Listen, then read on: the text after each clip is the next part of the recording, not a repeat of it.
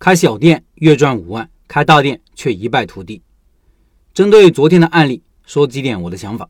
第一，即使是开店有经验的人，也容易在一些不起眼的小事情上犯错。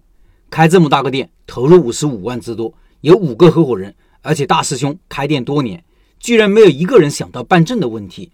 虽然我认为没证不是这个店失败的根本原因，但是很打击士气啊！你想一想，开门营业第一天，大家高高兴兴的。突然来一堆监管人员说你不合规，要你关门，要不就罚款，咋整？有人经常说运气、风水这些东西，风水不是牛鬼蛇神，而是老板和员工的士气、监管部门的态度、左邻右舍的和气友善。这类问题我见过很多，光社区里就有很多老板遇到过。我给出的解决方案就是：租店铺前一定要和房东确认可以办理相关营业执照，并且房东要配合办理。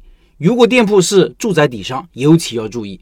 上一家能办证，你未必可以；左邻右舍有证，你未必可以，因为他们的证可能是之前办理的，后来就不行了。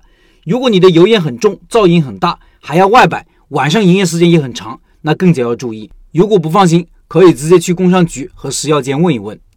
第二，这里面的大师兄我特别关注，因为他之前是开过店的，而且开得很好，所以我还特意向提供案例的这位老板问了具体情况。他之前的店是小店。只有五十多平米，一共就六张桌子，加上两个包厢，投入很小。店里就五个人，四个是家人，加上一个员工，盈利很好，每个月净利润三万以上，好的时候有五万。靠这个店买车买房，这就是典型的小而美呀。后来不做了，是因为拆迁，也就有了后来的合伙开店的故事。就是昨天文章的案例。这一次搞了个大店，上下两层，四百多平米，店大，开支大，合伙人多，员工多，决策复杂，管理难度更大。开小店赚钱，投入重金开大店反而亏损，这对比有什么启发呢？我认为，如果你现在的店赚钱，第二家店就应该照搬照抄第一家店，这样的成功概率更大。开第二家店之前，要把赚钱的店的成功关键要素找到，然后复制粘贴就好了。一个店如果是靠运气做起来的，后面扩张就难，因为没有可借鉴的经验。第三，合伙开店是老生常谈的问题了。我的一贯观点就是。非不得已不合伙开个小店，搞多个老板会大大的提高一件事情的难度。你有多少钱就开多少钱的店，不要因为钱不够跟人合伙。你也许觉得你有智慧处理合伙人的关系，但是你能管得了合伙人的智商情商无底线吗？案例中大老板也许真的是光明磊落，但是师傅和师娘就是不信任他呀，总觉得他贪污了，当面冷眼相对，背后总说坏话。即使一帮人实地考察了价格也不行。大师兄如果解释，只会越解释越让师傅觉得他有鬼。你说这种信任问题怎么解决？我感觉好难。信任危机一旦得不到解决，分崩离析就是迟早的事情。那啥时可以合伙呢？当你的事业达到了一定阶段，自己的能力达到了一定水平，自己的胸怀和眼界到了一定程度，需要集众人智慧，但同时自己有一定话语权的时候，也许可以考虑。第四，这个店倒闭的根本原因是等客上门。不是没证，也不是合伙，也不是竞争。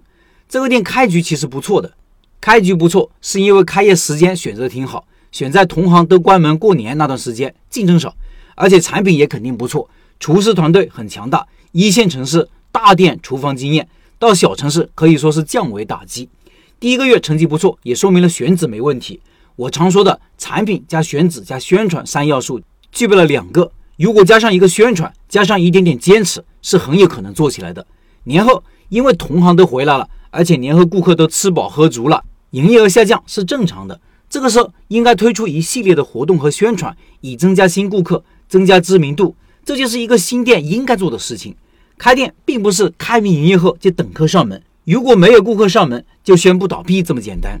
在竞争激烈的今天，需要付出很多努力，才能把一个新店的局面打开。根据我的经验，局面打开，营业额稳定下来，我们小店需要三个月到半年时间，大店需要的时间会更长，因为这种聚餐性质的大店消费频次低很多。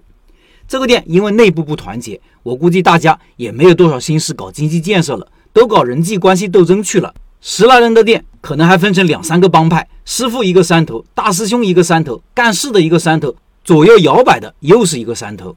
不过好在最后亏的不多，半年时间。经历这么一次，对老板来说是值得的。